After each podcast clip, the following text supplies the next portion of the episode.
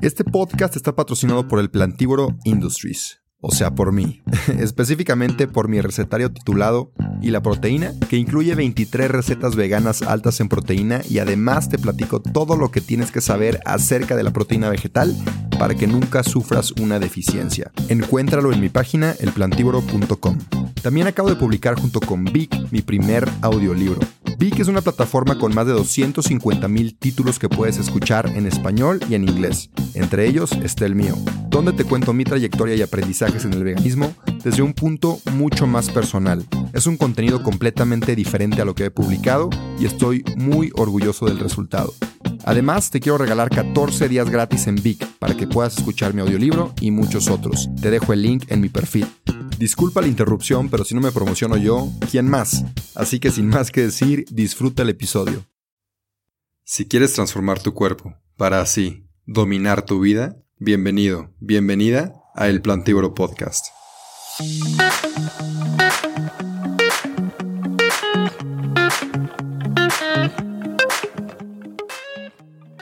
Hey, hello, how you doing? I hope you're doing great. I hope you're doing fine. This is my second episode in English, but I'm alone right now. The first one was with someone else, so I guess I'm more exposed, but let's see how it goes. I hope that there's someone that listens to this. If you do, please excuse my Mexican accent. I'm doing my best to communicate this to you, but I'm gonna do something interesting here. Since most of my episodes are in Spanish and I would like Uh, more audience, more people to hear about veganism and plant based diets and all of this. I'm gonna try and do it in English, maybe in the future French, but I still I'm still not good at French, so we'll do it in English. And I'm going to recreate one of the f- the first episode actually, which is the most effective way of helping the planet. And it's really funny because I just listened to it, or I just started out trying out this veganism thing. I was in this flexitarian kind of thing where I said like I'm just gonna eat more plant based, but I'm not going to be vegan. And on the weekends, I'm going to eat meat because I love meat and wings and burgers and lots of stuff. And actually, right now, I'm 100% vegan. Uh, a year and a few months later, so it's it's a it's a really funny transition. But let me just get into the episode. What I what I said on the first one. Obviously, not, I'm not going to say the same things because uh, I've changed. I hope, and I can't recreate the, the the same thing. I'm going to put my own spice and my future self will speak its mind. All right. But basically, this very, very important professor who's called Joseph Poore said that a vegan diet is probably the most effective way at reducing your negative impact on the planet. And it's just not because of the, the greenhouse gas emissions, uh, but also because of the global acidification, which is provoked by us humans and by us just being alive and ocean acidification reduces the amount of carbonate, which is a key building block in seawater, okay? This makes it more difficult for marine organisms such as coral and some plankton to form their shells and skeletons, and this just causes fish to die, alright? So we are uh, and in an indirect way destroying the ocean. And also because of the extreme overfishing that we have, there is this prediction that we will be without fish in the ocean by 2040. I hope that doesn't come true, but yeah, we're, we're just fishing too much. All right. And also, uh, we're using too much water and too much land to feed the animals that we eat later on. So this is what he said. And he said that it's, that it's much more effective to go plant based to reduce your meat intake than let's say reduce flights or don't fly at all, or it's more effective than even buying an electric car. And when we usually think about going green and being more sustainable and eco-friendly. We, we think about electric cars. We think about reducing plastic. We think about reducing our flights, which it, it's all really, really good, but we never think about reducing your meat, reducing your animal product intake. And, and it's, it's kind of easy. Uh, being a carnivore and having tried it, it's, it's really not that hard, but let me get into another subject and that's Mexico and veganism. I'm going to talk about Mexico. I'm, I'm speaking in English and ironically, I'm going to talk about Mexico, but it's, it's just my country. And here in Mexico, there's a lot of um, it's not well received to be vegan. So, some people don't even know what that is. And there's mocking, there's prejudice, and there's questioning. Everybody doubts if it's a good diet, if it's the appropriate diet, because the culture in Mexico doesn't say be vegan. It says eat some tacos, obviously with meat uh, from different animals. A hundred different Mexican dishes, which by the way are delicious, but they are heavily based on animal products. So let's just say that in, in Mexico, it's not well received yet. It's, I'm trying to change that. We're going to change the world together. But for the moment, it's not well received. Uh, it's seen as being extremist, uh, as being ridiculous, or as being, you know, like a trend. Like this famous girl that you follow on Instagram went vegan, so now you're going vegan, or your best friend decided to try it out, so now you're copying your best friend and you're trying it out. It's seen, it's seen as a trend, you know, something that will just die out after a few weeks, a few months. And for some people, it does happen like that, just a trend. But if you do it correctly, if you have the right objectives, if you know about the climate change impact that it has, about the ethics behind it, about the health benefits, it can really help you out. And later on, I'm going to do a lot of other episodes, I hope in English. If, if you do want some more episodes in English about the health benefits, I've had them on myself and on really, really close family members. So if you want, we can talk about that. All right. So, but what it is to be a vegan, maybe I'm just blurting out words and veganism in terms that, that you don't even understand. You, you maybe don't even know what being vegan is. So basically being vegan is not eating anything that comes from an animal. That could be food, but also clothing. All right. Or also, um, articles that had animal testing and that kind of stuff. So no animals have to be hurt in the process. And if there are no animals hurt, I can consume it being vegan. So my objective with this podcast, it's, it's not to make you go vegan or to force you into something. Of course not. I'm just trying to share some information in the case that you maybe care about climate change and you hadn't heard this option about reducing your animal product intake. I'm just telling you so you can try it out. Maybe reduce two days, three days, the weekends, the week. I don't know. Maybe you want to go vegan I would say go step by step. Don't do it overnight, but try it out. All right. That's, that's my only objective. So please, nobody get mad at me. And one of the reasons that really got me into this plant-based world was climate change.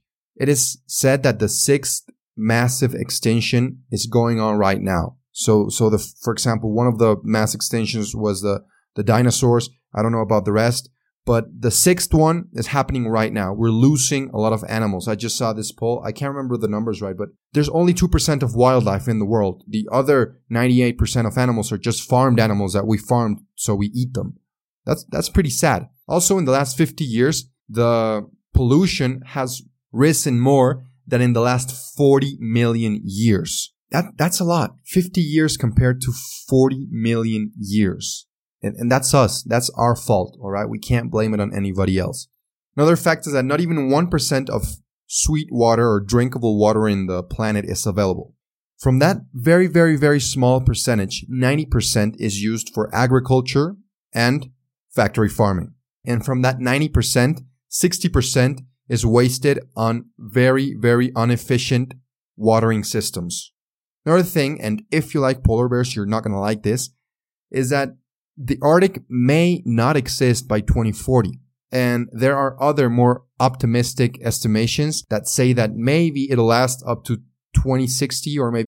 Oye, antes de seguir con el episodio, te quiero platicar de la mejor proteína vegetal que hay en el mercado. Si eres atleta, ya sea que corras, maratones, camines, vayas al gimnasio o practiques fútbol, Vida Birdman es mi marca favorita porque son productos 100% de origen vegetal, libres de químicos, soya, lácteos y gluten y aparte son de excelente calidad, no he encontrado nada mejor en el mercado y tienen un muy buen sabor. Tienen proteína en polvo, creatina, leches vegetales, BCAAs, entre muchos otros productos. Si quieres revisarlos, ve a su página vidabirdman.com. Y personalmente te platico que llevo ya consumiéndola por tres años y me ha encantado. Así que a ti que estás escuchando este podcast, te quiero dar un regalo y es un 15% de descuento si usas mi código El cuando compres cualquiera de los productos en la página de Vida Birdman. Si quieres una proteína o un suplemento 100% de origen vegetal y aparte de la más alta calidad, consume los productos de Vida Birdman, usa mi código de descuento, te lo repito, el plantívoro, para que te hagan un 15% de descuento. Eso es todo, sigue disfrutando del episodio. 2100, but in any way it's gonna disappear. So no more polar bears for our grandchildren or our children. They're gonna be gone because of us. More than 20 million hectares of woodland, of jungle, of trees are taken down every year. And this is because of big companies' own interests and our human consumption. They take down this forest and then they put a bunch of factory farms with cows and other animals so we can eat them later on. And this is a very, very big problem in the Amazon in Brazil. And finally, by the year 2030, climate change may be irreversible. That means it cannot be fixed. And it won't matter if you're vegan, vegetarian, an activist, a carnivore, a unicorn. It won't matter because the world will simply not exist. And, and that's the way it's going to be unless we do something about it, which we should. We, we really should. Now, some of these, now some of these facts maybe you already knew, maybe you didn't know, maybe you didn't know the exact numbers, but we all know that our planet is going to hell. It's, we're losing it and we're the culprits. And, and when we see, you know, leopards dying or polar bears, you know, melting away in the ice, we get really, really sad and we're like, oh my God, how can that happen? How can humans be so horrible? But we can do something about it. But when somebody tells us, hey, you should maybe reduce your meat intake, we, we take that personal and sometimes some people get offended. Ah, man. So I hope you don't get offended and I hope maybe you would want to make a change regarding your diet because it, it is, as I said before, the most effective change you can do regarding climate change. Now, some of my other reasons were, well, of course, the, the climate change, but also this documentary that, that I saw, and you probably already heard of it. It became pretty famous and it's The Game Changers. So this is a documentary that is very different from other documentaries regarding veganism and plant-based diets. There's there are no animals dying. It's just professional athletes, which are completely awesome, doing very awesome stuff and killing it at sports and being, you know, being number one at their discipline while being on a vegan diet or on a plant-based diet. There was a lot of controversy created by this document.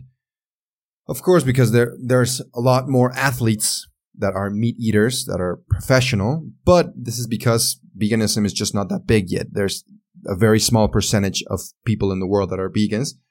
But nevertheless, there are very, very good and professional vegan athletes. In this document, they also prove scientifically that a plant-based diet is highly beneficial for your health. And also, uh, they show you studies from Harvard that prove that a vegan or vegetarian diet have a lower index of cancer a lower risk of getting diabetes type 2, and a lower risk of suffering heart disease.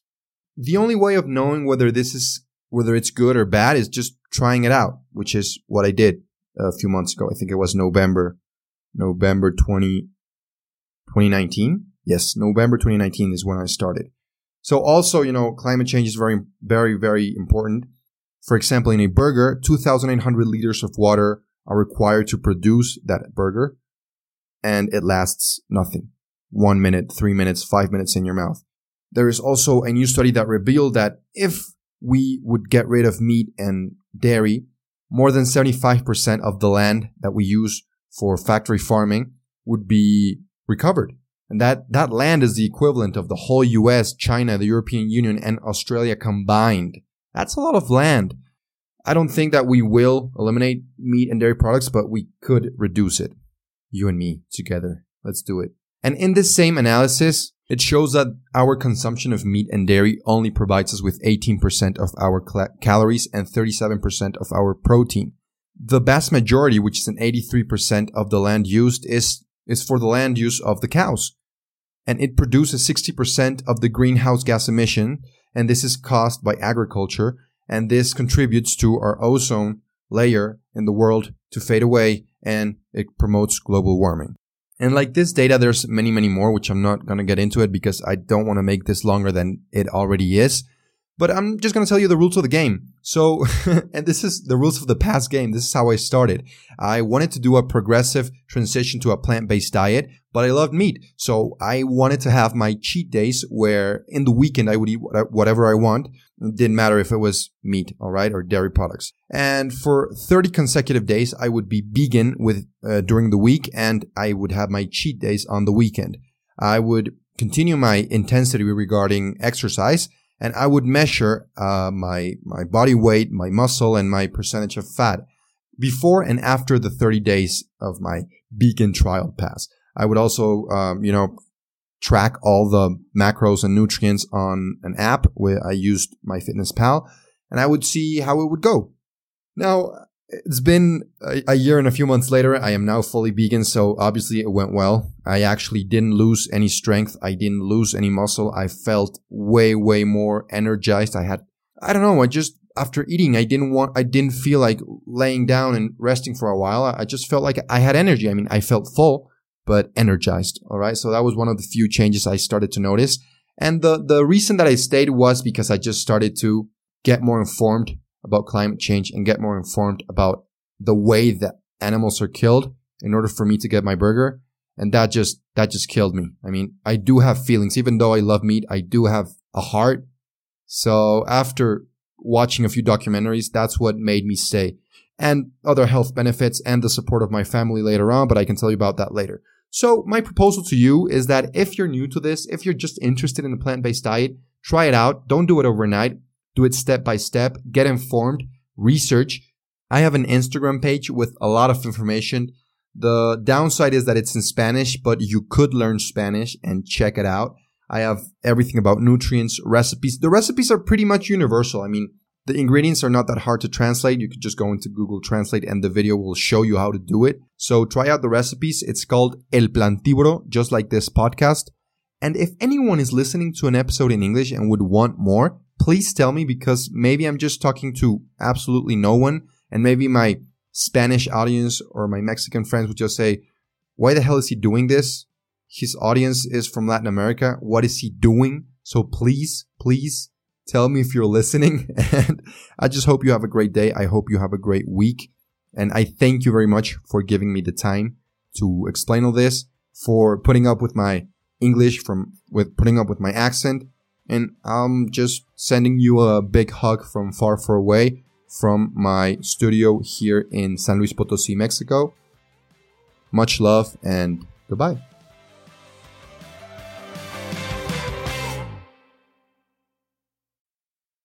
No te creas, espérame tantito antes de que te vayas.